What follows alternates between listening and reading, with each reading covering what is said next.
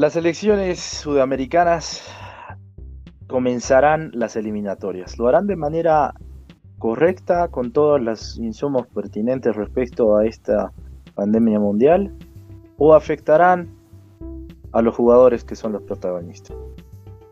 Bienvenidos a esto que es la hora de la verdad. Muchas gracias por escucharnos. Ya son muchos los radioescuchas que nos están siguiendo dentro de lo que es el programa y quiero dar la bienvenida a quien es nuestro comentarista deportivo y se encuentra en Santiago de Chile. Lucas, ¿qué tal? Buenas tardes. Buenas tardes, Diego, ¿qué tal acá? Bastante tranquilos, eh, bueno, felices de que vuelva el fútbol en distintas zonas del mundo. Y es así, querido Lucas, eh, la vuelta del fútbol es eminente, realmente no para. A ver, eh, quiero comenzar con lo que decíamos. Las eliminatorias al parecer sí ya tienen fecha, son oficiales, no está mal el término al parecer, son oficiales.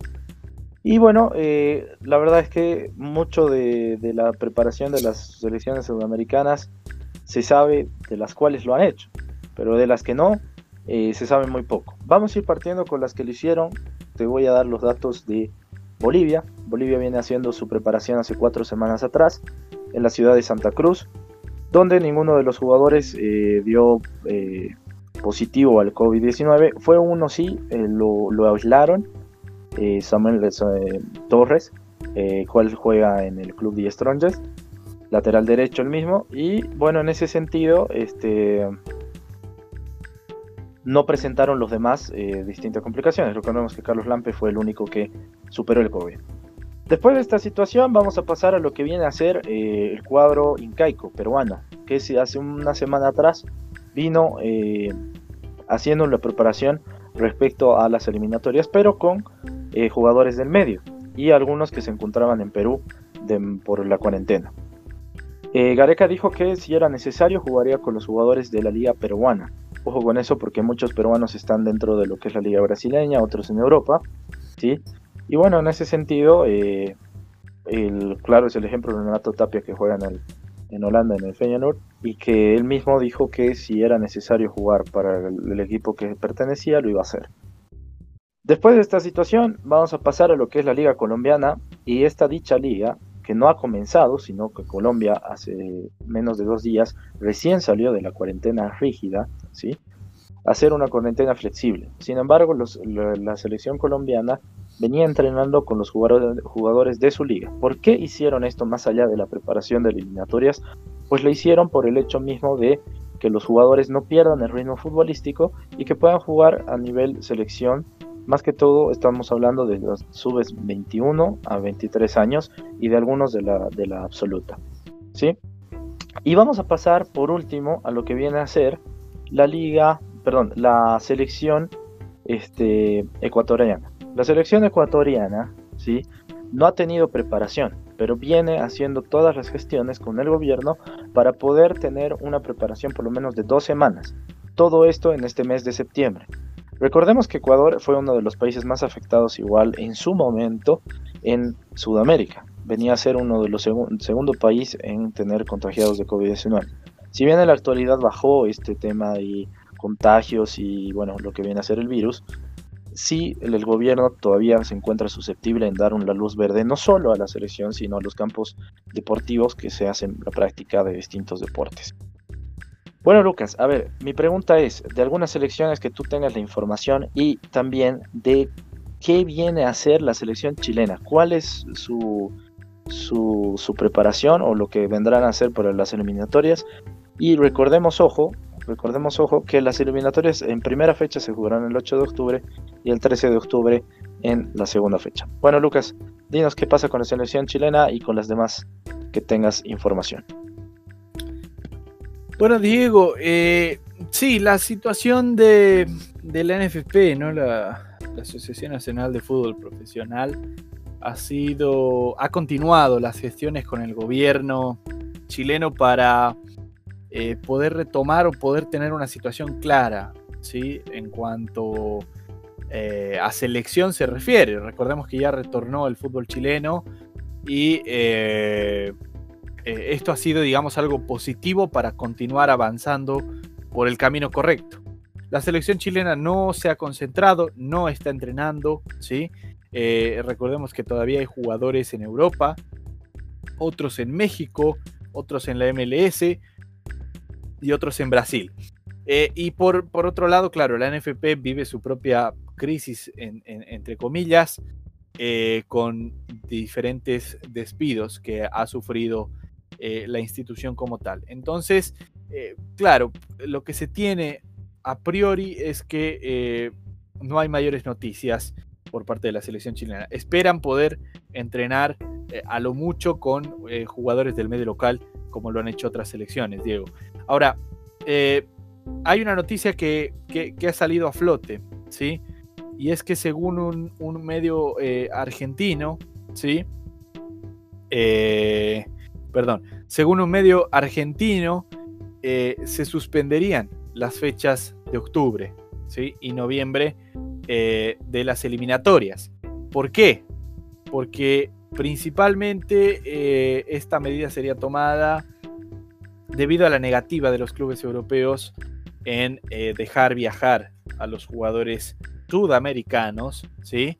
Eh, a, precisamente, valga la redundancia, Sudamérica, entendiendo que todavía existe una alta circulación de COVID-19 en Sudamérica, mucho más entre jugadores. ¿sí? Tú mismo mencionabas casos en Bolivia por parte de jugadores.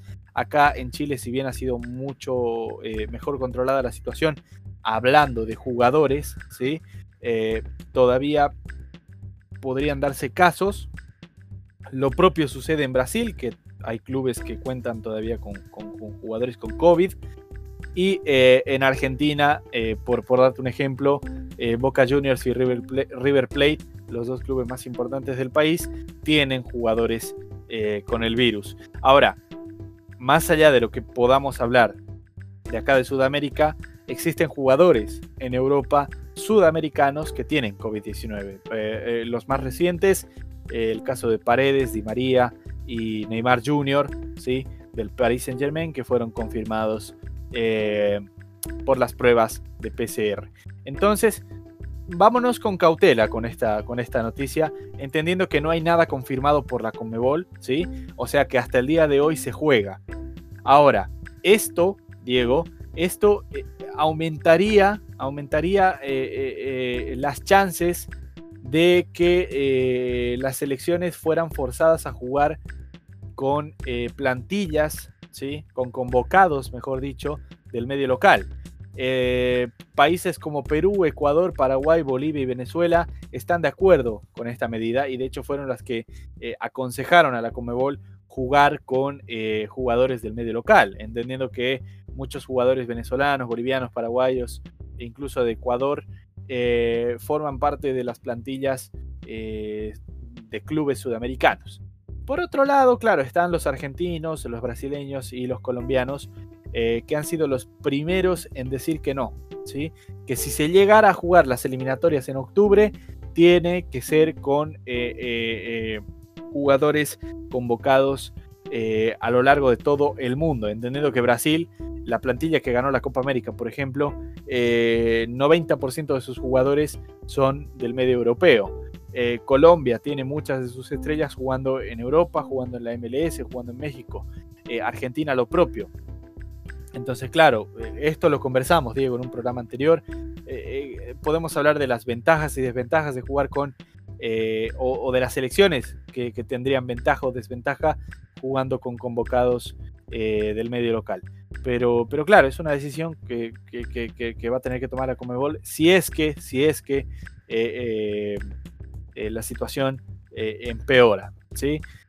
para darte una declaratoria, vos que tienes más conocimientos en, temas de Bolivia, Carlos Lampe declaró que les van a dar un dolor de cabeza a Brasil y Argentina. Diego, entendiendo la preparación que tiene precisamente hoy por hoy el, el seleccionado boliviano y entendiendo también que estas dos elecciones eh, siempre sufren frente a la altura de La Paz. Bueno, a ver, eh, primeramente lo que dijo la Lampe en sus declaraciones es la, cómo se encuentra de motivada esta selección, Lucas, eh, en una preparación con César Farías que viene a ser seria.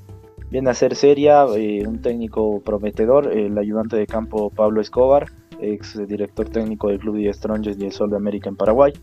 Eh, y bueno, sinceramente está, se está haciendo bien el trabajo hasta ahora y los jugadores vienen muy motivados por esta situación. se juega así con Brasil en, primeramente en, tierras brasileñas, eh, de, visitantes y de locales, jugamos contra eh, Argentina acá en la altura de La Paz. Evidentemente sí, es cierto que muchas veces condiciona este tema de la altura, pero creo que esta situación lo que más eh, quiere Farías es demostrar que es un equipo competitivo. Va a dar que hablar Bolivia, Lucas, en las eliminatorias, es lo que te puedo decir. Eh, sin temor a equivocarme. Em, pasando a lo que tú decías, Lucas, eh, respecto a las preparaciones, sí, realmente está siendo inhóspito, está siendo, está siendo complicado esta situación. Em, respecto a los jugadores, ¿no? que son finalmente los afectados y que se terminan contagiando. Eh, y creo que la Comebol, ya lo dijimos en programas atrás, sí se equivocó en precipitarse en esta situación. La verdad es que más allá de lo que cada federación tenga como, como, como decisión, porque es cierto, tú decías que la argentina, la colombiana y la brasilera no estaban de acuerdo de jugar con, con jugadores del medio, lo cual me parece un poco eh, ilógico ya que los mismos tienen muy buen nivel en sus ligas, pero bueno, tendrán sus razones. Eh, creo que la la que decide al final es la Comebol y en ese sentido, en, por lo menos por las eliminatorias, sí podría retrasarse más tiempo. Eh, según lo que decías del dato eh, de la prensa argentina, yo creo también de que puede atrasarse, inclusive hasta, ¿por qué no pensar en una fecha en diciembre y otra en enero? O tal vez pensar en una en enero y febrero pero la Libertadores eh, es algo que está a la vuelta de la esquina, eh, faltan dos semanas justamente para que comience, y tú decías que los, clubes representativos de la Argentina como River Boca están a la mitad de sus plantillas contagiados, aquí en Bolivia Lucas, eh, el cuadro de Wilstermann tiene casi mitad de la plantilla contagiada, y en Bolívar se decía que dos jugadores estaban, no se dieron los nombres, ¿sí? Y esto complica un poco. La verdad es que, no sé, va a existir mucha susceptibilidad, mucha, mucha tela por cortar en este sentido y, lo que preocupa más que todo, repito, más que las eliminatorias, va a ser la Libertadores, que de alguna u otra manera podría haberse pensado en algún momento en su suspensión, no fue así y ahora al parecer eh, se la va a jugar de esta manera, con estas condiciones que son nefastas, al fin y al cabo, y que bueno, no vienen ayudando. ¿Qué pensás, Lucas, para ver este tema de la y las eliminatorias, se habló bien. Respecto a las, demás selecciones que se están preparando, eh, ¿cómo ves cómo va a llegar a ser esta eliminatoria más fuera de la pandemia? ¿no? Sí, Diego, a ver, eh, creo que la Comebol desde el día uno, y esto lo dijimos en nuestro programa ya de hace un mes casi, desde el día uno tomó decisiones tal vez apresuradas y con mucha confianza, ¿sí? ¿Tiene todavía espacio para, para maniobrar? Sí, tiene. Tiene todavía, digamos, eh, situaciones que le pueden permitir, ¿cómo decirlo?, tener ensayos, ¿sí? tener resultados sin sufrir consecuencias, tiene. Y estas dos son la UEFA Nations League, que empieza esta semana, ¿sí? la semana de eh, el primero de septiembre, precisamente hablando, donde las eliminatorias europeas comienzan con este nuevo formato. Y eh, precisamente hablando, dependiendo de cómo estas eliminatorias se lleven a cabo, ¿sí? entendiendo eh, todos los riesgos que van a eh, tener, la UEFA Nations League se va a llevar a cabo de la manera regular, normal, donde cada país tiene su, su, su propia localía y lo propio acá en Sudamérica. Entonces, claro, en la primera fecha, Brasil, Paraguay, Argentina, Colombia, Uruguay son los locales, ¿sí? Eh, ¿Por qué te digo esto? Porque Argentina y Brasil eh, son los países que tienen todavía muchos casos de COVID-19. Eh, y hay jugadores, hay jugadores del medio, por ejemplo, venezolano, que, que, tienen riesgo de COVID, que son los que militan precisamente en la liga brasileña. Entonces, pensando en eso, sí te puedo decir que hay un riesgo que se toma y es un riesgo fuerte. Es un riesgo fuerte. Eh, eh, entendiendo claro, no eh, solo por, por, por, por, quién se contagia o por, o por quién no se contagia, sino un riesgo finalmente en todo esto que hablamos de las gestiones ¿no? y de las fechas, hacer calzar las fechas precisamente. La Libertadores siento que es la segunda etapa para probar ciertas cosas. Yo no estoy de acuerdo en que retorne todavía la Libertadores, pero lo va a hacer. Eh, ya muchos países le dieron el sí a la Libertadores y esto es bueno. Ahora, claro, mencionamos a River y a Boca, eh, que son tal vez eh, los, más afectados en, la, vuelta de, la Copa Libertadores, porque el caso de Boca, que tiene a, casi mitad de su plantilla infectada, y el caso de River, que tiene a cuatro jugadores con COVID-19, tienen que hacer una, cuarentena, o mejor, claro, una cuarentena de 14 días, ¿sí? Un periodo de confinamiento de 14 días. Y en 16 días, o mejor dicho, en 15 días, comienza la Copa Libertadores. Eh, entonces, la Comebol fue clara, fue tácita al decir eh, que el club, si se tenía que presentar con 12 jugadores, 13 jugadores, lo iba a hacer porque era su obligación, y lo propio para las elecciones. Entonces, eh, la Comebol ya está decidida que no quiere eh, cambiar más fechas, ¿sí? Y si lo va a hacer, lo va a hacer solo porque es estrictamente necesario. Entonces tendremos que ver qué es lo que eh, finalmente ocurre con las eliminatorias y con la Copa Libertadores. Yo creo que es más factible, claro está, eh, em, que vuelva de algún modo u otro la Copa Libertadores, entendiendo que todos los jugadores son del medio local, ¿no? Y que las protestas no, se, no se van a agravar frente a la Conmebol eh, porque Brasil tenga que convocar jugadores de su liga en vez de traer a, sus astros brasileños. Entonces, sí, es un tema delicado, es un tema que con el paso de los días vamos a terminar viendo. Eh, ya lo determinó la FIFA, ojo, eh, los clubes europeos tienen la última palabra al momento de enviar o no enviar a sus jugadores a sus elecciones nacionales, entonces tengamos ojo con eso, Diego. Bueno, Lucas, es cierto esto. Y también por cuestiones lógicas, ¿no? Los equipos europeos tampoco van a querer que sus principales estrellas eh, se arriesguen a, estar contagiadas o, o, ¿por qué no?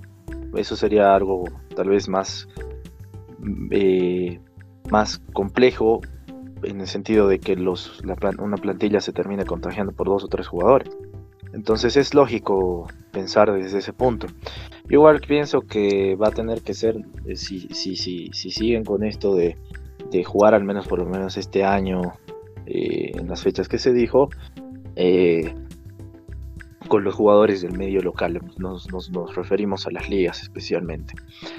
Pero bueno, a ver, eh, para terminar este tema de las eliminatorias, Lucas, eh, quisiera saber, ¿sí? Eh, ¿Qué opinas respecto a lo que pueda pasar en las eliminatorias sudamericanas? ¿sí?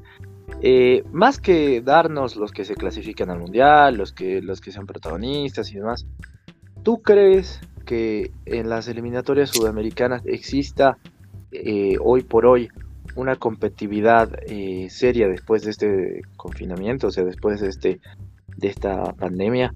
Y también teniendo en cuenta que al año tenemos Copa América 2021, ¿no? Sí, Diego, eh, creo que el nivel de fútbol, eh, independiente de lo que veamos, va a ser inferior. ¿Sí? Va a ser inferior porque, bueno, lo hemos vivido acá en el torneo chileno, se ha vivido cierto punto en el retorno de las ligas europeas, eh, de esos equipos que, por ejemplo acá, por decirte, por, por, Chile, eh, los equipos más fuertes, la eh, Colo Colo, la Universidad de Chile y la Católica, no han podido responder al 100% en sus partidos. ¿sí? llegaba al punto en el cual el cuerpo de los jugadores ya no daba para más y simplemente ya no respondían. Creo que va a ser algo similar con las selecciones entendiendo que hay, hay, obviamente la cierta ventajita por parte de algunas selecciones que han podido continuar con su flujo normal de fútbol, con su ritmo normal de fútbol, y que los jugadores de, de, las selecciones que no hayan perdido este ritmo van a tener ese, ese, plus. ¿sí? No sé si ya decirle ventaja, ese plus. Pero yo creo que va, se va a emparejar la cancha más que darle más ventaja a uno o a otro. Se va a emparejar la cancha y no sé, yo tal vez veamos sorpresas, tal vez, no lo sé.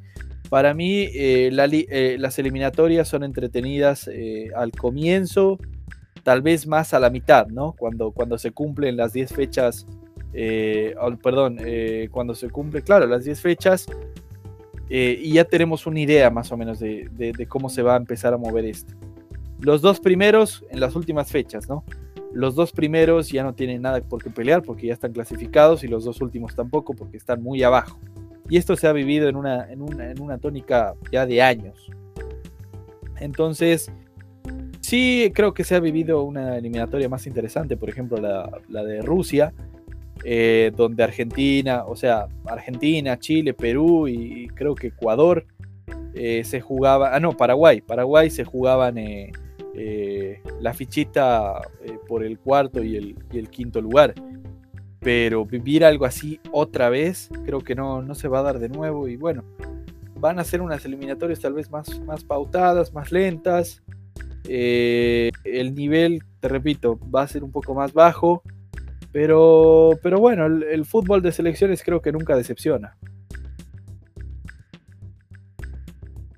Es así, querido Lucas. La verdad es que puede ser realmente un poco eh, más eh, complejo y, exista también limitantes eh, para ver que los, seleccionados sudamericanos estén al 100%. Quizás yo los vea más completos en la Copa América, es una opinión propia, pero tal vez en estas eliminatorias en el comienzo más que todo eh, veamos sí una respecta lentitud o tal vez algo disparejo pero bueno habrá que ver lo que pueda suceder. Eh, pero sí las ligas sudamericanas son las mejores del mundo eso creo que está clarísimo. Vamos a pasar a la novela. Como ustedes lo escucharon durante dos tres capítulos y en el mundo además la novela de Leonel Messi con el Barcelona. Esta novela que no acaba, esta novela que, sigue siendo incierta, que no tiene un rumbo claro, que de alguna u otra forma parece que entre Bartomeo y Messi se pasan la varita, eh, y, realmente nos deja confundidos desde el sentido de saber qué va a pasar con el Club Barcelona y con Leonel Messi, que durante 20 años nos han deleitado con todas las tardes y noches en el Camp Nou. Las jugadas, los hechos históricos y bueno, más que todo la, magia que brindaba Messi ahí.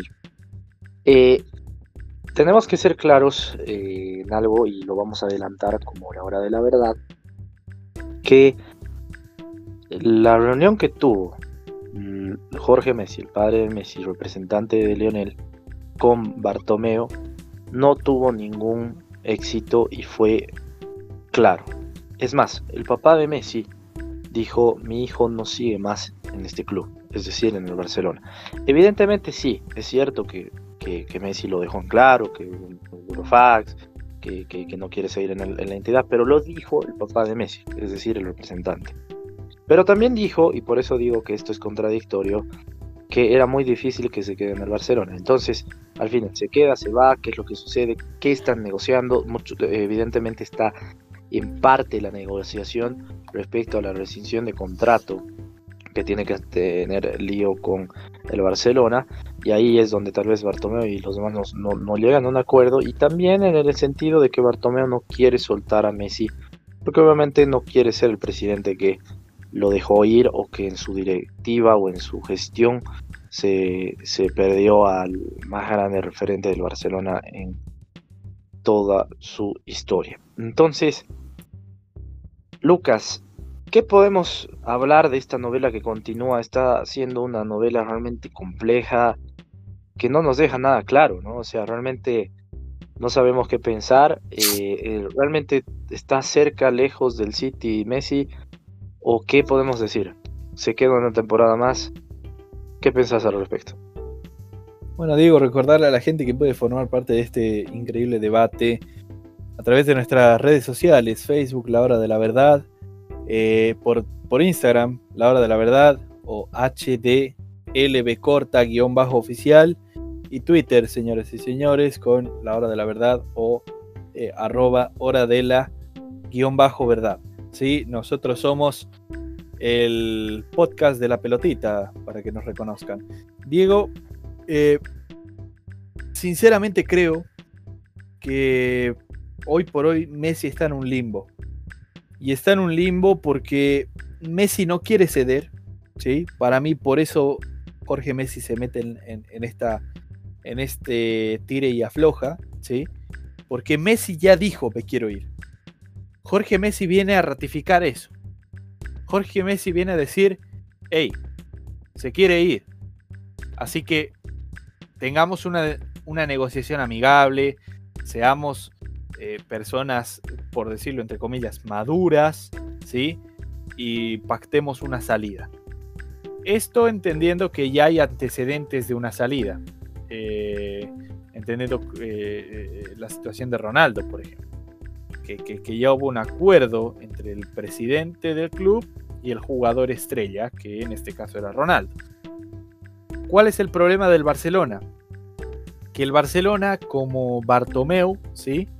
y el Barcelona como directiva e institución 2020 no quiere dejar ir a, Lionel Messi porque lo tiene dentro de sus planes y porque sabe que Messi yéndose gratis o yéndose por 200 millones o yéndose por lo que se vaya, le va a hacer perder un montón de dinero, no solo en, este tema de la cláusula de rescisión, sino que también en marketing, ¿sí?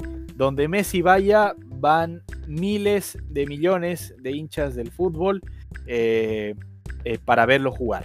¿sí? Y el Barcelona perdiendo a este jugador pierde a esa fanaticada que sigue eh, al, Barcelona. Entonces, creo que Messi está en un limbo, Diego, porque es como ese juego, ¿no? De la soga, donde el Barcelona está tomando un extremo Lionel Messi está tomando el otro extremo y el primero que se caiga es el primero que pierde. Eh, y por ahora no hay ninguno que se caiga, ¿no? El Barcelona, luego de la reunión, eh, fue clara, emitiendo y diciendo que esperaban a Messi en los entrenamientos y que ellos, como Barcelona, no iban a vender a Messi en esta temporada. O sea, ni siquiera se van a sentar eh, ni con el Papa, ¿sí? para eh, hablar de una negociación de Lionel Messi. Esas fueron, esas fueron digamos, las palabras por parte de eh, el Barcelona luego de la reunión. Por su parte, Jorge Messi, en esa declaración increíblemente directa que le dio al chiringuito, dijo que em, estaba difícil, como tú dijiste, Diego, estaba difícil que Messi se quedara y que eh, no había hablado ni con Pep Guardiola ni con el City de, un posible acuerdo. Ahora, claro, Messi sí habló con el City, ya tiene un acuerdo, no firmó ningún contrato porque el momento en el cual lo firme el Barcelona lo demanda por duplicidad de contrato, pero ya tiene el acuerdo de eh, mismo sueldo, tres años en el City, dos años en la MLS. Em, ¿Por qué Jorge Messi para mí? ¿Por qué Jorge Messi dice está difícil que Messi se quede en el Barcelona. ¿Por qué no dice imposible o por qué no dice Messi no se queda en el Barcelona? Porque Jorge Messi entiende que eh, nada es imposible, ¿sí? Y si, bueno, Figo se fue del Barcelona al Real Madrid, eh, también Messi se puede quedar en el Barcelona y puede renovar. Ahora, personalmente creo, y con esto termino, personalmente creo que Messi tiene tres posibles caminos a seguir. Y Messi tiene que entender que en esos tres caminos que siga, eh, va a quedar mal en los tres. ¿sí? El primer camino es quedarse en Barcelona por un año más, entendiendo que el Barcelona no lo va a vender, y salir gratis del club. ¿sí? Se va a llevar a toda la hinchada en su contra. ¿Sí? entendiendo que eh, Messi va, a quedarse en la banca, no va a querer jugar, no va a querer rendir. La hinchada ya no lo va a perdonar, le va a decir mercenario y todo lo que quieras. Ahí queda mal. Eh, si Messi sale del, bar, del Barcelona esta temporada, eh, ya sea gratis o ya sea por, por, un precio fijado, se llega a un acuerdo, digamos. distintos medios ajenos al Barcelona e incluso cercanos al Barcelona, parte de la hinchada del Barça, eh, eh, otros fanáticos del fútbol van a decir, bueno, Messi es un lo mismo que la situación anterior, Messi es un mercenario, Messi se va del Barcelona, mal agradecido. Y el tercer camino, ¿sí? Es que Messi renueve con el Barcelona, ¿no? Que Messi se, se reconcilie con el Barcelona es lo menos probable pero claro, de nuevo, una parte de la fanaticada del Barça y bueno, ahora más que nunca todos los medios y todos los hinchas y todos los fanáticos del fútbol que odian a Messi le van a dar, con más razón van a decir, bueno, Messi está destruyendo al Barcelona como tal porque renueva con el Barcelona, eh, posiblemente con un aumento de sueldo y eh, solo se queda por el dinero, ¿no? Entonces, desde ahí Messi tiene que empezar a pensar y a tomar ciertas decisiones. Creo que hasta ahora las decisiones que ha tomado han sido malas, porque para mí eh, primero tenía que negociar. Primero tenía que decirle al Barcelona, hey, no estoy feliz acá, me quiero ir. Me quiero ir por un precio. Pongámosle un precio que no sean 700 millones. Eh, eh, si ahí el Barcelona le decía que no, ¿sí? Messi recién, para mí, podía haber utilizado el burofax. Hizo las cosas al revés eso lo hace quedar mal hoy por hoy con la hinchada. La hinchada que exige una, una, explicación, ¿no? Para mí la explicación número uno es el 8 a 2 y todas las remontadas que ha sufrido el Barcelona en los últimos años. Eh, pero claro, eh, eh, hinchas del Barcelona pasionales necesitan una explicación de su, de su mejor jugador y bueno, Messi no, hasta ahora no se las da. Él dijo que quiere hacerlo, pero bueno, hasta ahora no ocurre, ¿no? Y hasta que no ocurra, eh, eh, digamos que esta separación va a continuar.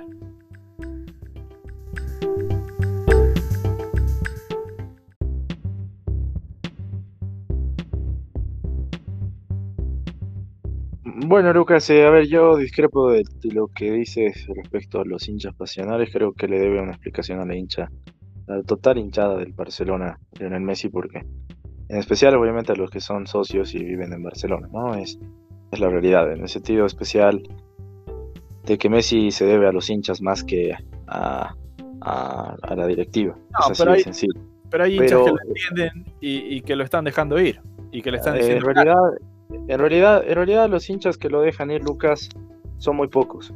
No son la mayoría y en ese sentido yo lo único que te puedo decir es que es lógico, porque primero vas a pensar en tu club antes que un jugador no, no lo vas a hacer después. El, el tema de agradecimiento sí va a estar, es lógico, pero tu club tiene que, tiene que ser más tu prioridad que un jugador. Es, es, cuestión de lógica. Messi se va y finalmente va a jugar en otro club, pero tú sigues apoyando al club que amas. Entonces eh, no, vas a, no vas a darle la prioridad a un jugador. Entonces en ese sentido creo que respecto a lo que tú decías, eh, sí, se encuentra en una encrucijada Messi, es la realidad. Eh, que él mismo se la puso porque al fin y al cabo yo creo que si Messi pensaba eh, en su futuro, tenía dos opciones, o seguía eh, pensando en el proyecto que podría tener el Barcelona respecto ahora, o evidentemente negociaba su salida. Para mal de Messi, es lógico que tiene un año más de contrato y por ende el Barcelona, aunque lo haga de mala leche o simplemente lo haga por un simple capricho, va a exigir de que cumpla su temporada, al menos de que un club venga y pague esa recensión y sea lo que pida eh, el Barça como tal. Eh, pedir 700 millones creo que sí es algo alocado porque además eh, sería la, la, transferencia más cara de la historia. déjame, que te corte ahí, por favor. Sí, sí. Eh, tú como hincha del Barcelona, ¿sí? Eh, entendiendo que el Barcelona por el capricho o, por, temas legales le dice a Messi, tú te quedas un año más porque así lo dice tu contrato. Em, Y en ese momento dice, te dice, Messi te dice, perdón, ok, me quedo, pero no te juega nada, ¿sí? Y se queda en la banca. Y cobra 50 millones del año que le quedan, porque son 50 millones eh, al año los que gana Messi en el Barcelona. Eh, ¿No te parece que es una movida eh, solo de capricho? es, ¿Es una movida tonta por parte del Barcelona? El Barcelona sale perdiendo. es lo que hizo el Real Madrid con Gareth Bale. Sale perdiendo, o sea, no. Hay que ser sinceros que quien paga los sueldos de Messi es el, el club como tal. Messi, como tú dices, va a estar sentado y finalmente la va a estar cobrando y ya está. Eh, pero yo creo que Messi no es tonto, ¿no? Messi no es tonto porque si se queda sentado, eh, sale perdiendo el Barça en el tema económico y Messi en el deportivo. Messi en el sentido de perder ritmo futbolístico, porque es la realidad. Y si el Barça, ojo, el Barça eh, le pide o se encapricha de que Messi se quede un año más, y sobre eso hace de que Human y demás lo banqueen, o sea, realmente no lo hagan jugar, eso sería una estrategia, sí, tonta del Barcelona. Si hace esas dos cosas. Pero si el Barça pide que Messi se quede un año más, o sea, que cumpla su contrato, y Messi va a tener, no, no lo van a multar por no haber ido a entrenar ni nada, y va a, tener, va a seguir teniendo además de eso su, sueldo de 50 millones.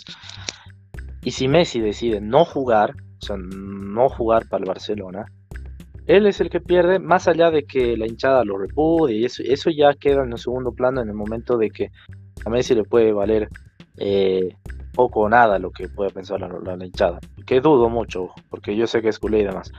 Pero más allá de eso, pierde un ritmo que Messi no lo va a querer hacer.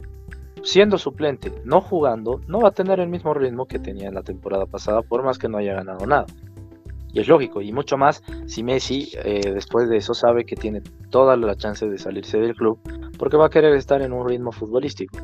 Repito, es una jugada, es una jugada que realmente no es ni favorable para Messi, ni favorable para el club. Eh, lo lógico sí, y concuerdo contigo Lucas, que debería ser eh, que como tú dices, ok, quieres salir del club, perfecto, pero paga esta cantidad de dinero pienso y se dijo, se dijo que sí, el City ya tiene todo el, el, eh, eh, presupuesto y toda la, la, la, negociación en mano para poder no solo fichar a Messi respecto a su sueldo, respecto a qué va a ganar Manchester, qué es lo que va a hacer, sino también cuál sería la jugada para, para que llegue transferido del Barcelona hacia el City. Eh, las opciones son claras, o sea, son dos, tres jugadores y un monto, dos jugadores y un monto, o un monto único, ¿sí? Un monto único en el que eh, se llega a un acuerdo con el Club Barcelona y se pague ese, esa cantidad de dinero a, dicho club culé. ¿Qué es lo que sucede? ¿Y qué es lo que pasa? Obviamente el City va a tener también su, em, su límite, o sea, no es que el Barça viene y le dice al City, mira, me pagas 400 millones, demitiendo, digamos, los 700 y eh, listo, Messi está suelto. No es así, porque tampoco el City lo va a soltar y está en cuestión, es, cuestión lógico, porque tiene que ver con el presupuesto tiene, que, hasta cuánto puede pagar por Messi y, si realmente vale la pena hacerlo, ¿cierto? Entonces, en ese sentido, no pienso que el City se arriesgue tanto a hacerlo de esa manera. Se dijo, se dijo que si al, si al PSG se le ofrecía por 300 millones de, dólares, el PSG iba a aceptar esta situación. Se dijo como especulación, estoy hablando, no estoy diciendo que es oficial. Y esta situación evidentemente puede ser una opción para un club que quiera pagarlo. Sin embargo, también está lo que dijo Bartomeo. Bartomeo dijo, yo no voy a soltar a Messi y no voy a negociar con nadie porque se queda una temporada más. Yo pienso, Lucas, que dentro de las opciones que tú diste, eh, aquí yo manejo dos. La primera es que se vaya al City, eh, obviamente con los términos que, queden los dos clubes, y que tendrá que ser lo que más le conviene al Barça. Porque también quiero ser en una situación claro, y, yo manejo, eh, más allá de ser culé y demás, como hincha, yo manejo lo que le pueda convenir al club. Si el club acepta una cantidad eh, lógica, pero al fin y al cabo una cantidad exorbitante que puede ser 300 millones, 250 millones o bueno, quién sabe, hasta 400 millones, estoy especulando que puede ser. Eh, quien sale ganando es el club, porque primeramente tiene una cantidad enorme ah, para sus arcas financieras y segundo se va a librar de pagar 50 millones eh, mensualmente, ¿no? Como es el sueldo de Messi. Entonces... Al año. Al año. Eh, ah, perdón, al año. ¿Por qué toco esta situación, Lucas? ¿Por qué lo toco desde el sentido lógico? Porque finalmente con esa cantidad de dinero y además sacando de lado a tus jugadores más caros o al más caro que pagabas dentro de tu plantilla, vas a poder traer a tres cracks por lo menos o cuatro que jueguen y que quieran estar dentro del club. ¿no? Esa es la realidad. Y que si es más inteligente la dirigencia, en ese sentido sí concuerdo, lo haría. Lo haría. Pero la segunda opción de Messi, ¿sí? la segunda opción de Messi, es el hecho de que se quede. El problema está, como tú mismo dices, Lucas, bajo qué término se va a quedar. Puede quedarse simplemente por la obligación de su contrato. Y ok, él mismo dirá, ok, ya voy a jugar y demás. Lo que puede pasar, en realidad, yo pienso más que banquear, más que no jugarse, perdón, no, no presentarse al juego y demás, es que juegue, digamos, al 70%, al 80%, ¿no? Pero finalmente se quede. Y esa, sería una opción, repito, mala para el jugador respecto a su ritmo futbolístico y mala para el club, obviamente, porque no te está rindiendo como tenía que hacer. Y la segunda opción, que se quede y que eh, todo llegue a un puerto, digamos, más o menos lógico, es que Messi acepte a través de un aumento de sueldo. O que finalmente le diga, mira, que me te tiene dentro de, sus, de sus planes no solo te aumenta el sueldo, sino que eh, nos comprometemos a que las dos temporadas que vienen van a ser las, las, las más eh, prestigiosas del Barça, digamos, Obviamente con un proyecto claro y todo. se arruina la imagen. ¿Perdón? Messi se arruina la imagen si, si renueva con el Barça. No, pero por eso, por eso. ¿Qué estoy diciendo? Más allá de que Messi se arruine la imagen, esa situación, esa situación que podría pasar sería simplemente por dos situaciones. Primero, porque te, subieron el sueldo. Y segundo, porque demitiste y dijiste, mira, me quiero ir. Y luego dices, no, eh, me quedo. Y simplemente fue lo económico lo que te hizo quedar. Es así de sencillo. Entonces, ¿qué es lo que sucede ahí? Finalmente los hinchas lo terminan aceptando porque lo van a tener a Messi. Por más que digan nada ah, por plata y demás, ok, sí, pero lo terminan aceptando. ¿Se daña la imagen Messi? Sí, pero se daña la imagen con los con quiénes, con, con, la, con la esfera pública, con los, con los hinchas que lo puedan depudiar, sí. Y ese sentido, evidentemente, no sé hasta qué punto le afecta a Messi. Porque de alguna u otra manera, si se va al City, igual le queda mal respecto con los culés. Entonces es lo mismo. Y en ese sentido, pero... por eso, en ese sentido, aunque digan, yo dije una cosa en un momento y luego dije otra, son negociaciones. En ningún momento, y eso concuerdo igual contigo, en ningún momento Messi hizo una negociación inteligente como debería haberlo hecho para quedar bien como tal. Ahora en ninguna de las esferas Messi queda bien. En ninguna. Ya sea en una más gravitante, la otra menos, que puede ser, ojo, pero en ninguna quedan bien. Lo único que tiene que hacer, y es así de sencillo, es dar una negociación donde tenga un puerto donde él prácticamente se sienta cómodo de hacerlo. No le queda otra, porque igual va a quedar mal, haga lo que haga.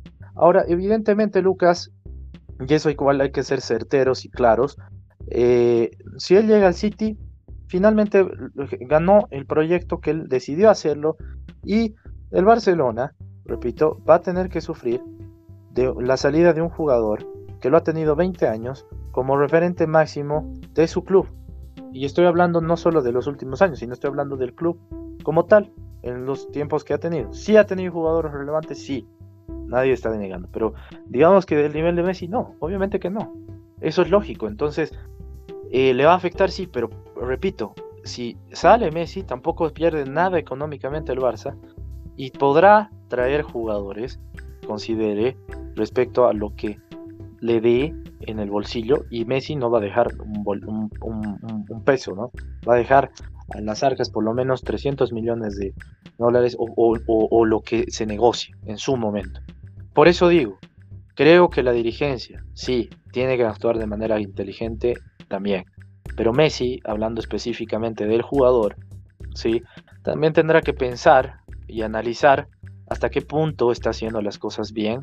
Ya no tanto si queda mal o no, porque repito, no va a tener la situación de quedar bien con absolutamente nadie ahora, pero sí el hecho de saber hasta dónde puede rendir en un club y qué es lo que tiene que hacer para quedarse, ya sea en el Barcelona o para irse definitivamente a lo que es el Manchester City, que suena como prioridad de Lionel Messi. Eso creo que puede darse. Ahora Lucas, te hago la consulta. ¿Tú crees eh, que Messi, ¿sí? saliendo del Barcelona, pongámosle que se va al City, todo sale bien? ¿sí? Se va al City y eh, pongámosle lo siguiente. Mm, ¿Pierde Lionel Messi y el Barcelona conjuntamente los dos saliendo él hacia el City? ¿O solo pierde el Barcelona como tal al jugador más eh, laureado y referente de los últimos tiempos del Barcelona? Bueno, Diego, eh, para, discutir un poquito lo, que decía, pregunta, eh, Messi tiene que ver en qué escenario queda menos, queda mejor parado, ¿sí? Porque sí, queda mal en todos los escenarios posibles, pero también tiene que ver que en unos escenarios queda peor que en otros. Si Messi se va al City, la hinchada del Barcelona, y no toda, ¿sí? Pero una gran porción de la hinchada del Barcelona eh, le va a hacer lo mismo que le sucedió con Neymar.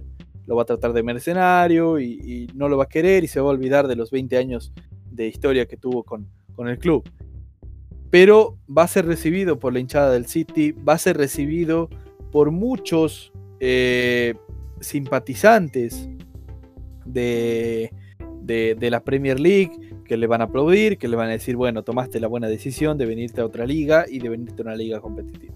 ¿sí?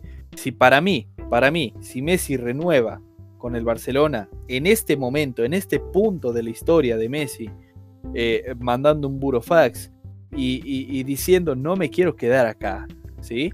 Eh, básicamente Messi se vuelve en el dictador del Barcelona, porque amenaza con irse e incluso manda el burofax eh, eh, pidiendo irse, ¿sí?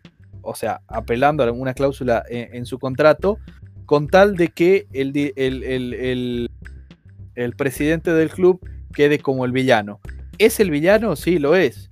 Pero con todo esto que ha sucedido a día de hoy, ¿sí? en la situación Messi, tenemos que entender que ya no es solo el villano o, un mal presidente, sino que es el peor y el más malo de todos. ¿sí? Entonces, yo creo que Messi tiene inteligencia y sabe que, el momento en el cual eh, manda ese burofax, el momento en el cual Jorge Messi viene a, dialogar con Bartomeu, eh, él quema los puentes de, una posible renovación.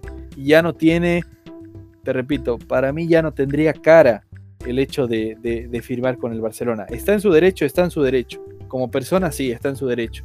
Pero, pero creo que eso ya excede siquiera eh, el amor que uno tiene por ese club, ¿no? Eh, cuando se dice precisamente el dar el paso al costado. Piqué fue muy inteligente al hacerlo. Y de hecho Piqué ni, ni se ha metido en la situación Messi, ni siquiera opinado de la situación Messi. Y es lo más inteligente que hacer por el momento. Eh, por otro lado, Diego, siento que el Manchester City, el PSG, la Juventus, que son hoy por hoy los tres interesados, el Inter se bajó. Eh, entendamos que si la Juventus contrata a Messi lo va a hacer solo cuando él quede gratuito eh, y posiblemente incluso se quede, quede con una deuda hasta el cuello la Juventus contratando a Messi bajo ese sueño de ganar a Champions. Eh, pero, pero lo que te decía era que estos, digamos, dos clubes, ¿sí? el PSG y el City, no necesitan de Messi. Así lo digo. El City en su esquema no necesita de Messi. Y de hecho es una desventaja el tener a Messi en la cancha para el City. ¿sí? ¿Por qué te digo para el City? Porque Messi a sus 33 años no va a aprender el esquema de Guardiola de correr de adelante para atrás y de ser el primer defensor como juega Guardiola en el Manchester City, precisamente. Sterling hace una presión horrible. Eh, Bernardo Silva hace una presión horrible. Gabriel Jesús es el primero que va a presionarle al arquero. Messi no hace eso ni en la Argentina ni en el Barcelona. Messi es un creador ofensivo. Le das la pelota y él te genera el juego. Pero cuando la pelota la tiene el rival, Messi no hace nada. Y lo digo con respeto, ojo, es el estilo de Messi, no estoy diciendo que Messi sea malo, ¿sí? Pero estoy diciendo que ahí Pep Guardiola y el City toman el riesgo, ¿sí? Un riesgo que les puede dejar sin nada en esta temporada, como también los puede dejar con todo, eh, al tomar a Messi. Y lo propio con el PSG. El PSG está lleno de, jugadores ofensivos, ya lo dijimos en otro programa. Di María, eh, Neymar, eh, Icardi. Podemos decir, claro está, que estos jugadores no, le llegan a los talones a Messi. Bueno, sí, podemos discutirlo. Pero eh, el PSG ya gana títulos, el PSG ya llega a la final de la Champions sin Messi, ¿no? Entonces, esto también lo están teniendo en cuenta los, los clubes eh, al momento de decir, bueno, ¿me sirve Messi o no me sirve Messi? ¿No? Al momento de decir, voy a pagar 300 por este jugador de 33 años, quitándome de la cabeza que es Messi, voy a sacarme, voy a pagar tal cifra por este jugador de 33 años, Ronaldo se fue por 100 millones. La ficha que muchos están ofreciendo son 100 millones. El City está arriesgando el futuro eh, de su club vendiendo una de sus promesas como lo es Gabriel Jesús, más una cifra monetaria por traer a Messi. ¿sí? Entonces la apuesta no es menor. Eh, respecto a tu pregunta, Diego, siento que Messi no pierde nunca. ¿sí? No pierde nunca. Eh, el Barcelona cayó feo luego de ganar la Champions en 2015 y demostró que su fútbol ya no le alcanzaba. Eh, podemos decir que la liga española es una liga eh, de tres contendientes que son el Atlético Madrid, el Real Madrid y el Barcelona. ¿sí? Entonces a partir de ahí lo que haya hecho Lionel Messi al ganar tantas ligas en ese minuto, ¿no? sacó dos dobletes, o sea, dos, dos bicampeonatos, mejor dicho, eh, con el Barcelona, eh, interrumpidos por el Real Madrid en 2016 y el Real Madrid este año. Eh, siento que la prioridad del Barcelona era la Champions. Y ni siquiera se fueron eliminados de Champions de una manera digna. Siempre se fueron eliminados de Champions por goleada. Por goleada con equipos con los cuales tal vez no debía haberse ido goleado. Para mí el único club que le hizo frente y que fue merecedor de la llave fue el Liverpool, que le gana 4 a 0 luego, de, luego del 3 a 0. ¿sí? Entonces, el Barcelona es el que termina perdiendo, porque pierde al mejor jugador de la historia del club. No hay otro eh, como Messi en toda la historia del club, ¿sí? Eh, refiriéndome a la historia del día de hoy, ¿sí? Puede ser que en 2050 o en 2100 los alienígenas lleguen a la Tierra y, y, bueno, un alienígena juegue para el Barcelona y sea el mejor de la historia del club. Pero hasta ahora no hay nadie como Messi como tampoco lo hay en, su momento Ronaldo, ¿sí? Podemos discutir con Di Stefano y me puedo ir del tema, pero para mí el que pierde eh, eh, en, este, en, esta, en esta partida, ¿no? en esta división eh, de intereses, es el Barcelona. ¿El Barcelona se va a reconstruir? Sí. ¿El Barcelona va a volver a la élite del fútbol? Ya veremos. ¿sí? Decían lo mismo del Milán en 2010 y lamentablemente hasta ahora no retorna a la élite del fútbol.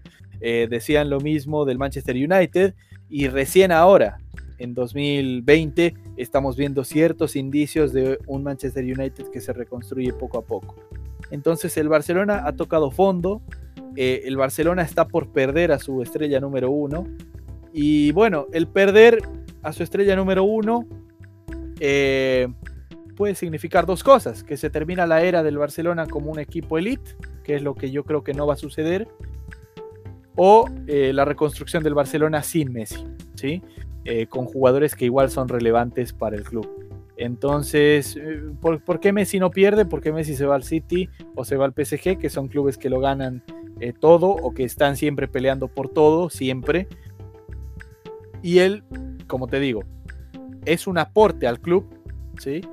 Pero ya no es el foco central del club, cosa que sí lo era en el Barcelona. En el Barcelona todo era juguemos a jugar para Messi, ¿sí? Eh, Messi nos va a salvar de esta, Messi eh, va a hacer tres goles, Messi esto, Messi el otro, Messi el ta ta ta ta ta. En el City no, en el City Messi va a poder reposarse en un Sterling, en un Kevin De Bruyne, en un Stones, en un eh, Laporte, en el PSG, si se va al PSG, va a poder reposarse en un Neymar, va a poder reposarse en un Di María, en un Paredes.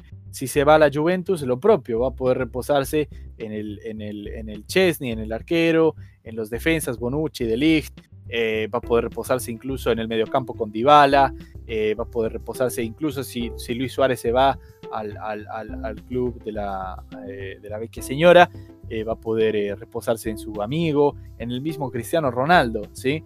Entonces, para mí Messi gana. Messi gana porque llega como refuerzo, no llega como la figura número uno y el, y el, y el, y el foco central del equipo. Bueno, Lucas, es cierto lo que acabas de decir en un sentido, ¿no? Eh, Messi ya está en el en la madurez máxima de su de su de su carrera, ¿no? No voy a decir el ocaso porque todavía falta, es cierto, pero está en la madurez máxima en la que ya puede demostrar muchas cosas más allá del Barcelona, porque es cierto, eh, va a tener que seguir jugando eh, como, como el jugador élite que lo es vaya donde vaya, tiene que rendir, más allá de que lo haga al 100, lo haga al 80, lo haga al 70, tiene que hacerlo, ¿no? Pero sí discrepo en el sentido de que pierden los dos, Lucas, y pierden los dos por algo sencillo. Primero el Barça por el hecho de que sí, evidentemente muchas, en muchas ocasiones Messi lo salvó al Barcelona. Es ese jugador distinto, ese jugador que necesitas muchas veces en los 90 minutos, que te salva los partidos. ¿sí? Y que obviamente en el mundo hay muy pocos, ¿ya? Y eso está clarísimo. Eh, te puedo poner un Thomas Müller en, el último tiempo, un Robert Lewandowski del Bayern de Múnich, Cristiano Ronaldo en su momento con el Real Madrid, no hizo mucho en la Juve.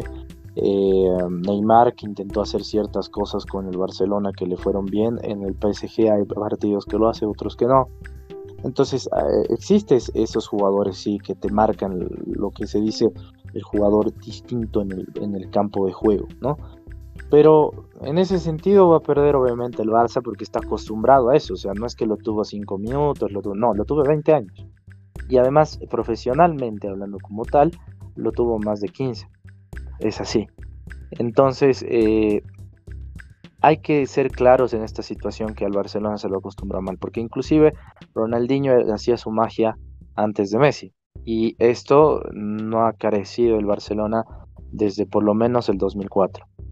Entonces creo que, que es algo que tiene que pensar mucho el Barcelona si es que Messi sale de sus esferas, obviamente. Pero el, Messi pierde también en la relación de lo que es el Barcelona. No lo van a tratar en ningún lugar como lo han tratado en el Barça, más allá de los problemas dirigenciales que sí, obviamente alejan mucho a Messi en este sentido, pero me refiero en todo lo que ha tenido, ha percibido y ha dado también el Barcelona por él. Eh, sentimentalmente es un problema muy complejo porque sé que Messi ama la institución, pero también, y eso hay que ser claros, eh, no jugar en el club donde pensabas que te ibas a retirar igual te genera un tema psicológico complejo, ¿no? Más allá de que evidentemente eres un profesional, eres, eh, tienes que rendir y demás, que estoy seguro que lo hará, pero muy dentro de él tendrá ese tipo de problema. Esa es la verdad. Y la última que creo que, y la más importante, eh, adaptarse al, a un nuevo equipo, por más que seas Leonel Messi el mejor jugador del mundo, siempre tiene sus, eh, su, tiempo. No sabemos obviamente cuál será, porque Messi no se fue nunca de la Liga Española y menos del Barça, pero sí eh, tendrá tiempo de adaptación, mucho más siendo la Premier League. ¿no? Y eso hace que eh, no rindas porque no eres un jugador de 25 años, eres un jugador de 33 y tienes que rendir de otra manera. Entonces, son esas dos complejidades que pierden los dos, Lucas, no solo, no solo Messi, no solo el Barça. Eh, pero de alguna u otra manera se da de esa forma. Es, es, es lo, que, lo que tenemos que ver.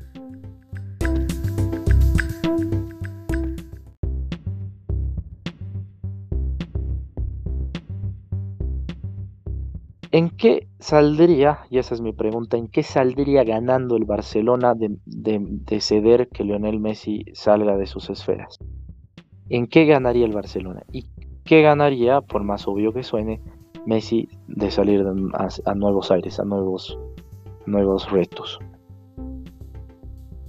Eh, Diego, a ver, el Barcelona gana al deshacerse de su mejor jugador suena eh, contraproducente, ¿cierto? Pero cuando pierdes a tu mejor jugador como lo hizo Ronaldo, ¿sí? Ronaldo en el Real Madrid, todo el mundo decía, este tipo es ícono. De hecho, eh, fue el par a par con Messi y siempre fue relevante también con, el Real Madrid. Eh, pero en el minuto en el cual el Real Madrid pierde a Ronaldo, eh, el Real Madrid cae en una crisis muy pequeñita, muy pequeñita. Y ahí sí les aplaudo, ¿no? Pero el Barcelona va a caer en lo mismo, ¿sí? Es lo que, es lo que todos los clubes sufren, ¿sí? Eh, y depende de la dirigencia eh, llevarlo bien o caer para siempre, ¿sí? al olvido, abajo. entonces creo que eso de positivo se lo lleva el Barcelona con la salida de Messi. Ya no necesitan de Messi para empezar a reconstruir un equipo. Ya no necesitan que Messi les diga quién sí y quién no, independiente de que se lo hayan cumplido o no. ¿sí? Eh, pueden empezar a traer jugadores. Ahora, lamentablemente, lo que ha sucedido con Messi ya tiene repercusiones en el periodo, en el periodo de fichajes y en, esta, en esta ventana de fichajes. ¿Por qué? Porque eh, Lautaro Martínez se alejó de eso. Ahora, claro, entendamos que el Barcelona no tiene dinero para Lautaro Martínez. Y Lautaro Martínez, si bien quería irse al Barça y quiere irse al Barça en un minuto, eh, comprende que el Barcelona no va a ofrecer por él, por, por la ficha alta que tiene, y por la, bueno, por toda la crisis que está viviendo. Eric García, él en junio, si no me equivoco, dijo, me quiero ir, no voy a renovar con el City, eh, yo me ofrezco al Barcelona para, para, irme. Esto era antes del 8 a 2. Ahora, en una declaración, eh, dijo que todavía tiene un año con el Manchester City y que va a ver qué es lo que pasa con su futuro. Y obvio, obvio, Eric García ahora no se quiere ir transferido al Barcelona entendiendo todo lo que está viviendo el Barcelona. Em, el mismo, lo mismo sucede con Donny Van de Beek, que Ronald Koeman lo quería traer por, por, por, su relación con la selección holandesa, por cómo ellos dos habían trabajado en la, selección, se llevaban bien, todo bien. Pero claro, Donny Van de Beek ve que ah, eh, en el Barcelona hay una crisis horrible y, se termina yendo al, United.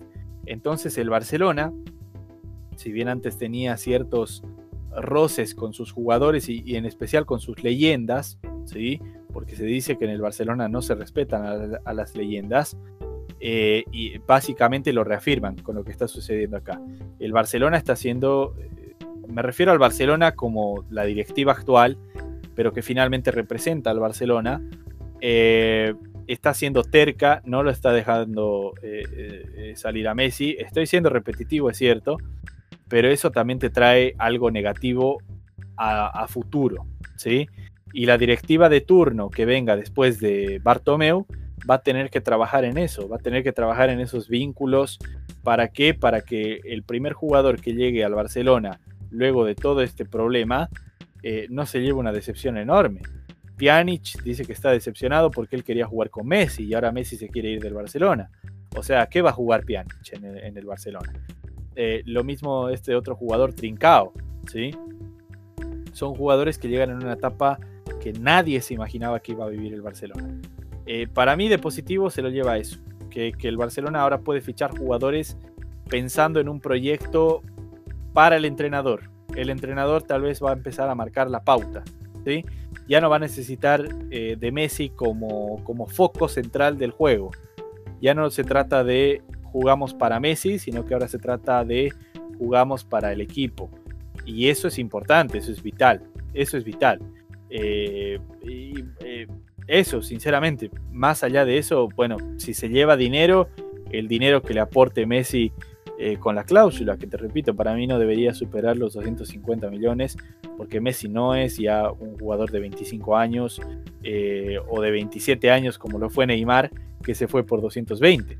Un jugador de 26 años como Neymar se fue por 220 al PSG, pero un jugador de 33 por el mismo precio, yo como presidente de un club no pagaría esa cifra por más que fuera Messi, por más que fuera eh, eh, eh, un jugador creado en un laboratorio con el ADN de Messi, de Ronaldo y del que quieras, no, no pagaría esa cifra por un jugador de 33 años.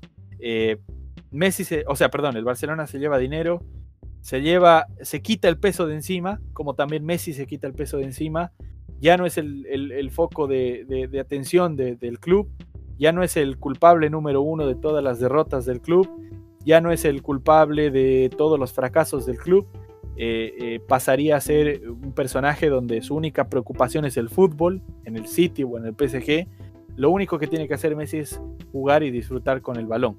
Ya no tiene que preocuparse de eh, hablar de por qué perdió 4-0 o de por qué el 8-2, ni mucho menos. ¿sí? Y no por un tema de resultados, ¿sí? sino que porque él ya no tiene esa preocupación. él es un refuerzo más, más allá de que sea Messi. Bueno, Lucas, evidentemente está claro que Leo Messi y yo voy a responder a esta pregunta en qué saldrían ganando los dos. Está claro que Leo Messi eh, viene a ser en los últimos cinco años no solo el capitán, sino el referente del Barcelona, pero no lo ha demostrado así en el carácter, porque Messi no es así, eso está claro, no es de ahora, no es el carácter de Messi, él juega, muchas veces no da la cara tampoco le gusta mucho la prensa, eso es cierto. Eh, ¿Por qué tocó esta situación? Porque después del 8-2 Messi no, no, no, no, no habló, no, no, no se pronunció, no pidió disculpas a la afición, lo tuvo que hacer Ter Stegen respecto a eso. Eh, y esa situación evidentemente no, no agradó en su momento a los Messi, Messi habló con este tema más. ¿Sí? Declaró. ¿Dónde habló López? ¿Dónde Luego del partido. Dijo que él ya lo venía a venir, que eh, ni siquiera les, les, alcanzó para la liga, mucho menos para la Champions, y que no hay proyecto en el, Barcelona, no hay un proyecto ganador. Esa declaración de Messi fue después del partido con el Atlético de Madrid. No, fue después del 8 Puedes, buscarlo, digo. Revisalo, revisalo, no está ahí. Lo reviso. No está ahí.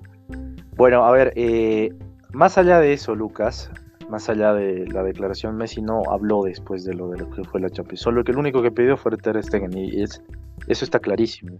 Y lo dijeron los hinchas, no, no lo dije yo. La situación clara de, este, de estos hechos, Lucas, se maneja a través de, lo transversal que puede ser un hincha y también un capitán y la relación que puedan tener los mismos. Tú tocaste, eh, y me parece interesante esto, eh, el gran peso que se sacaría tanto el Barcelona ¿sí? como el, jugador, o sea, Lionel Messi. Y es cierto, los dos se sacarían un peso gigantesco, gigantesco. Eh, por un lado, porque evidentemente primero estuvo Puyol, después estuvo eh, eh, Xavi, luego estuvo Iniesta, ¿sí? como capitanes del club, que lo heredó después Messi y que evidentemente ahora en la actualidad no viene a ser lo mismo que hace dos o tres años atrás o diez años atrás.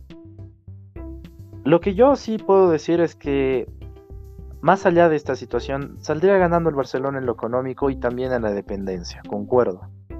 Y Messi saldría ganando en un tema claro que se dice, no sé a cuán cierto sea esto, pero se dice que Messi desde hace dos años atrás, o perdón, un año y medio exacto atrás, no viene sintiéndose cómodo con lo que es el Barcelona. Y esto le afecta mucho porque evidentemente en la selección argentina recibe la misma exigencia y casi eh, un poco más. ¿sí? Esta situación no ayuda mucho, Lucas, porque hace de que evidentemente Messi en sus últimos años ya de juego, de ruedo, eh, piense y diga, bueno, yo necesito ganar el balón de oro, necesito ganar algo con mi selección y necesito seguir vigente en Europa, lo cual indica que tienes que ganar la Champions. Esa, esta situación no es clara para Messi, pero también creo que, si bien no es clara, creo que sí es precisa en el momento en el que él tome su decisión, que ya la tomó, es la verdad. Y esta decisión, más que irse del Barcelona, se data a través de lo que él puede hacer como jugador. Ahora, hay un tema y hay un problema. Eh, esto es, yo lo llamo como la relación tóxica. La relación tóxica es, de dos individuos que no se quieren soltar y a la vez quieren separarse y que evidentemente eh, uno va a ceder, otro no lo va a hacer, otro cede, el otro tampoco lo hace y comienza a, crearse este, este, este, este, esta, esta sed, esta situación de revanchismo que lamentablemente la está pasando eh, el Barcelona con Messi. que debería haber sido la más natural, que todos soñaban de que Messi diga, ya, está, muchas gracias y hasta la próxima en el Camp pero no fue así. Y que evidentemente está chocando mucho, tanto, yo estoy más que seguro que choca mucho a Messi y que choca mucho también a, a los culés como tal, más allá de Bartomeo y la dirigencia. Entonces, yo creo que evidentemente es cierto que muchas veces los, las directivas, las, eh, las presidencias no, no dan, no dan esa importancia a, los referentes. Y muchas veces hacer esto te trae consecuencias. Y hay que ser claros en esto, ¿no? Te trae consecuencias especialmente con tus jugadores que, bueno, finalmente parten y, no te dan ese crédito que deberían haberte dado, pero tú tampoco se los diste en su momento. La novela de Messi Lucas eh, va a terminar, tiene que terminar.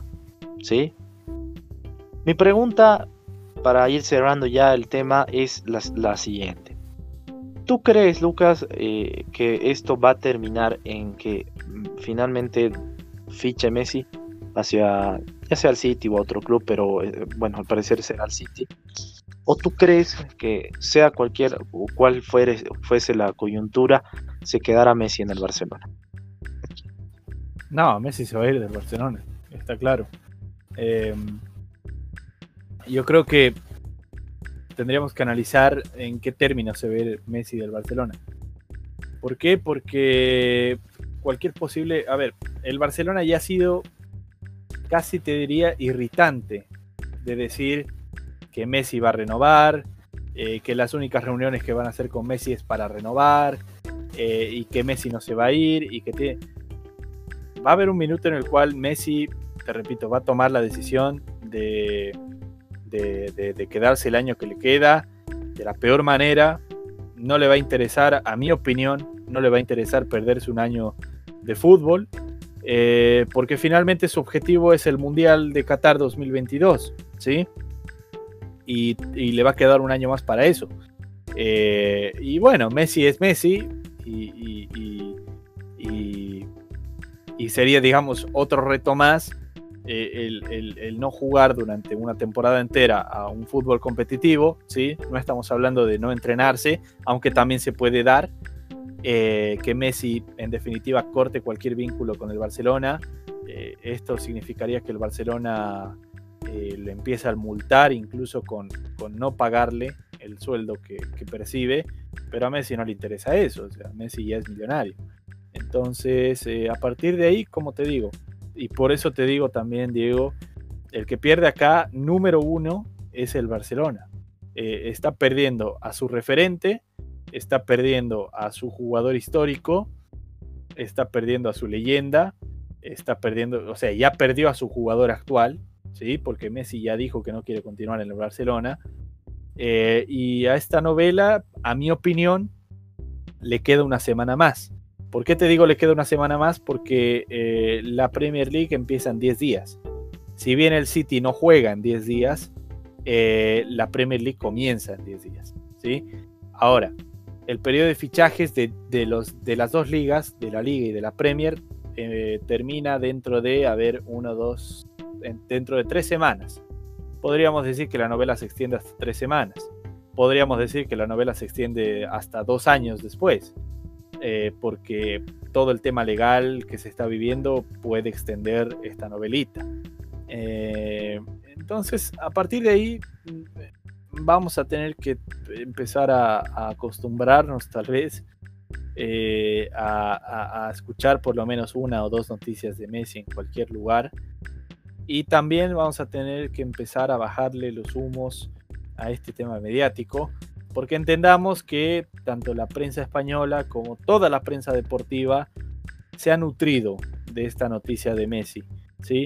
Eh, nosotros no quedamos atrás, claro está, pero siento que nosotros eh, lo hacemos eh, con un, con un de una manera mucho más complementaria al programa, en contradicción a muchos otros programas que lo hacen solo para que exista el programa. ¿sí? No sé si me explico. Nosotros lo comentamos como una opinión personal. el chiringuito y otros, y otros medios lo hacen para, para, poder seguir siendo relevantes. Y lo digo con mucho respeto, ¿sí? Lo digo con mucho respeto. Pero si tú, si tú escuchas todo lo que hablan estos medios, solo hablan de Messi, solo critican a Messi, o solo hablan del Barcelona y critican al Barcelona, y no aportan nada a la noticia. Hay periodistas que están tirando bombas eh, que son muy complicadas y que son desmentidas a los, a los minutos. Y esa información finalmente solo perjudica más al resto y a los espectadores que somos nosotros.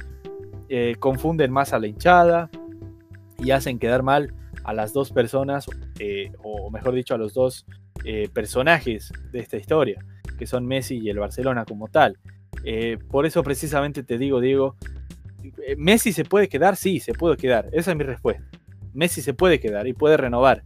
Porque tal vez la prensa ha inflado tanto la salida de Messi y que Messi no quiere estar y que no soporta estar en el Barcelona que tal vez no es cierto.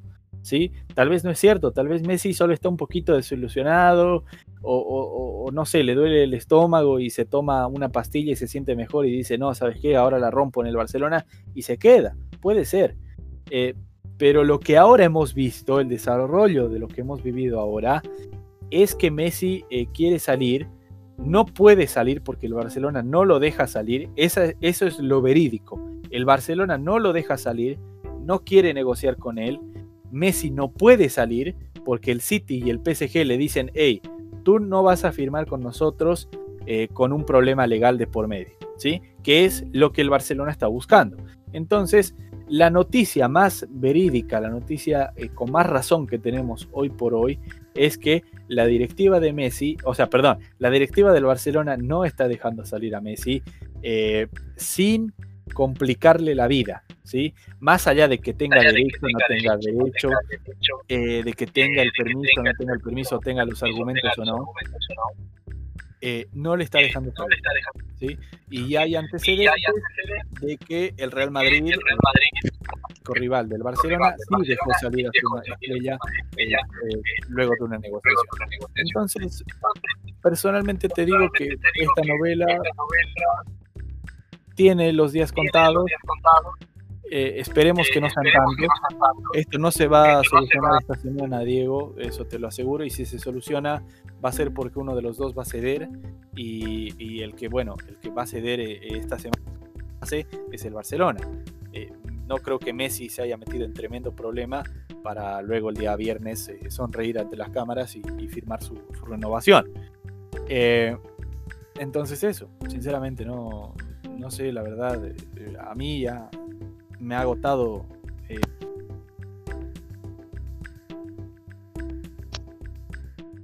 Bueno, es así, Lucas. Esto agota, ¿no? Esto agota.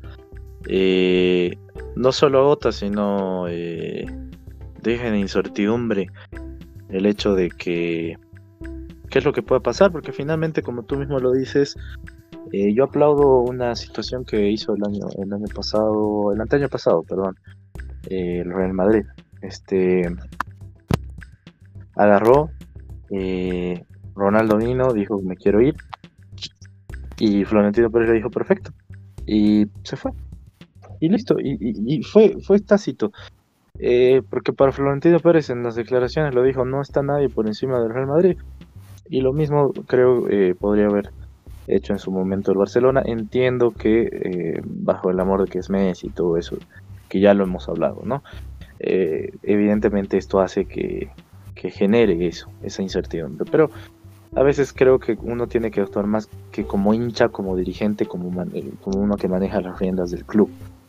Y lo que es Messi, Lucas, sí estoy de acuerdo también. Eh, yo pienso más bien que sí, Messi está más cerca de irse, porque como tú mismo dices, él dijo, me quiero ir.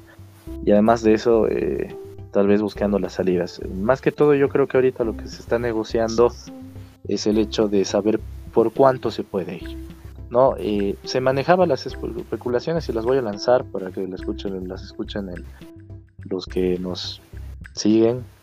Y ojo, antes de lanzarlas quiero decir lo que Lucas dijo, es cierto, nosotros somos un periodismo serio, ¿sí? En el cual manejamos eh, información verídica y, también con las fuentes eh, con las que tenemos que citarlas en algún momento. Y sí estoy de acuerdo que muchos eh, periodistas y medios ¿sí? Eh, utilizan mucho este tema polémico para a veces eh, distorsionar la información. Y eso es algo que decepciona mucho como personalmente periodista deportivo porque es, algo que no que no, no, no, no, no se hace, no se dice en el sentido del juego y la pasión que tienen los hinchas. Porque finalmente los que nos escuchan o los que escuchan a distintos programas como Lucas los mencionó, eh, confían en los mismos, ¿no? Y, muchas veces eh, se juega con, los sentimientos y las pasiones de, los que finalmente son nuestro objetivo, que son ustedes. Pero a ver, vamos a ir con el tema de, lanzar los datos. Los datos que lanzamos son, Bartomeo, hay dos versiones, ¿sí? Y esto lo saco directamente desde el chiringuito, ¿sí? Desde el chiringuito y la otra desde el tweet de lo que viene a ser, perdón, Fox Sports Argentina. Sí, y estoy hablando específicamente de Fox Sports Radio.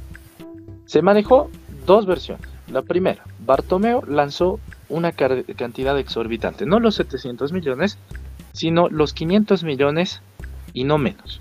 500 millones que estaría pidiendo Bartomeo para quien quiera fichar a Messi, específicamente en este caso el Manchester City. ¿Sí?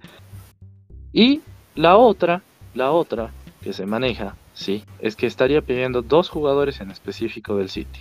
No se dicen los nombres. Dos jugadores específicos del City más 250 millones que Bartomeu estaría negociando. Es una locura, pero es lo que está pidiendo Bartomeu, según lo que dicen. La otra opción es que, que Messi se quede y le estarían inflando dos veces más el sueldo. Dos veces más. Me parece una locura, ojo, porque evidentemente no solo pasaría a ser el mejor jugador pagado del mundo, sino que Messi estaría ganando ya el doble de lo que ganaba no hace poco, en el caso hipotético. Lucas, estas dos cosas que estoy lanzando ahora, ¿qué te dicen para cerrar el programa en un minuto? Eh, que son falsas, Diego. Eh, yo, yo, yo, yo, no sé, por eso te digo, no confío ni en el chiringuito, ni en Fox Sports, ni en ESPN, porque han inflado mucho esta, esta noticia.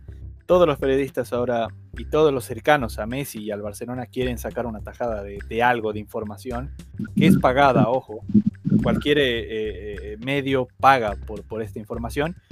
Y bueno, finalmente queda, queda en la noticia del día que luego nadie más la escucha, digamos, o nadie más la ve porque, porque toma poca, poca veracidad. Eh, yo siento que Bartomeu y el, Barcelona han sido claros en decir no vamos a dejar salir a Messi por, o sea, eh, eh, a no ser que nos paguen los 700 millones. Y dudo que en un minuto Bartomeu haya dicho, bueno, ¿sabes qué? denme 250, perdón, 252 jugadores, porque el City accedería a eso. Y el City tiene el dinero para eso. Entonces, eh, por eso, por eso no sé, no sé. Eh, digamos que te la compro. Eh, siento que sería de nuevo tonto, porque Bartomeu ante las cámaras dice una cosa y en privado dice otra. Entonces ahí también está faltando a la verdad necesario de los hinchas. Diego, una bomba, una bomba de último minuto que tenemos acá. Cachabacha Forlán fue, despedido, fue, despedido, del Peñarol por problemas directivos, supuestamente por diferencias eh, más allá de, dirigenciales eh, por malos rendimientos con el club. Eh, es una bomba la que estás lanzando Lucas, nosotros no la vimos, gracias por el dato. y sí, realmente yendo al contexto de lo que es el Peñarol, pierde a uno de los referentes de su club y la verdad no venía teniendo buenos resultados. Recordemos que empató 0-0 en el clásico con Nacional y perdió un partido con lo que es Fénix, ahí en la liga eh, uruguaya. Fénix, recordemos que es uno de los equipos más bajos de la liga uruguaya de fútbol y la verdad es que Cachabacha Forlán no parecía tener una producción eh, concisa dentro de lo que es el cuadro aurinegro. Pero bueno, nos sorprendes con el dato, gracias por lanzarlo Lucas. Volvemos al tema de Messi, sí, volvemos al tema de Messi, lo que decías es cierto. Estas especulaciones solo dañan, pero también son, como tú mismo lo mencionabas, finalmente especulaciones, que pueden darse o no darse, sí, eh, pero concuerdo contigo de que la novela no durará más de una semana. Eh, muchas son las razones por las que yo las manejo y creo que no tendría por qué expandirse más. Eh, respecto a, como lo que tú decías, uno inicia la, la, Premier League en el caso de que tenga que destinarse Messi a Manchester. Eh, la segunda de que tampoco conviene mucho seguir con este tren, con este juego, porque finalmente son cuestiones jurídicas, es la realidad. Y más allá de que el Barcelona eh, intente retener a través de eso, sería tonto hacerlo solo por un año, porque es finalmente un año. Y Messi también en el sentido de no perder el tema futbolístico, aunque me digan que es Messi y evidentemente no le afectaría tal vez perder un año, yo creo que Messi no lo haría en el sentido de no estar activo. Para Messi es algo indispensable estarlo y, creo que es, uno, si no el mejor jugador del mundo, quedar en eso te retrasa muchas situaciones, no solo premios personales a nivel futbolístico, sino también premios, premios eh, a nivel conjunto, ya sea la selección o el club donde se destine. Pero bueno, Lucas, eh, el tiempo se acabó. Este, gracias por estar en la hora de la verdad. Eh, les enviamos un gran saludo a todos los que nos escuchan. Síganos en las cuentas de Instagram, de Twitter, de Facebook. Eh, que cada día van creciendo sus seguidores, ¿sí? De que nos llama eso la atención. Y también en el sentido de que vamos a postear la información importante y verídica que se dé en las últimas horas o en los últimos días, no solo en el tema de Messi, sino en los temas futbolísticos, que es lo que finalmente nos apasiona y lo que informamos en el día a día. Lucas, gracias por estar. Gracias, Diego. Bueno, muchas gracias a todos y buenas tardes.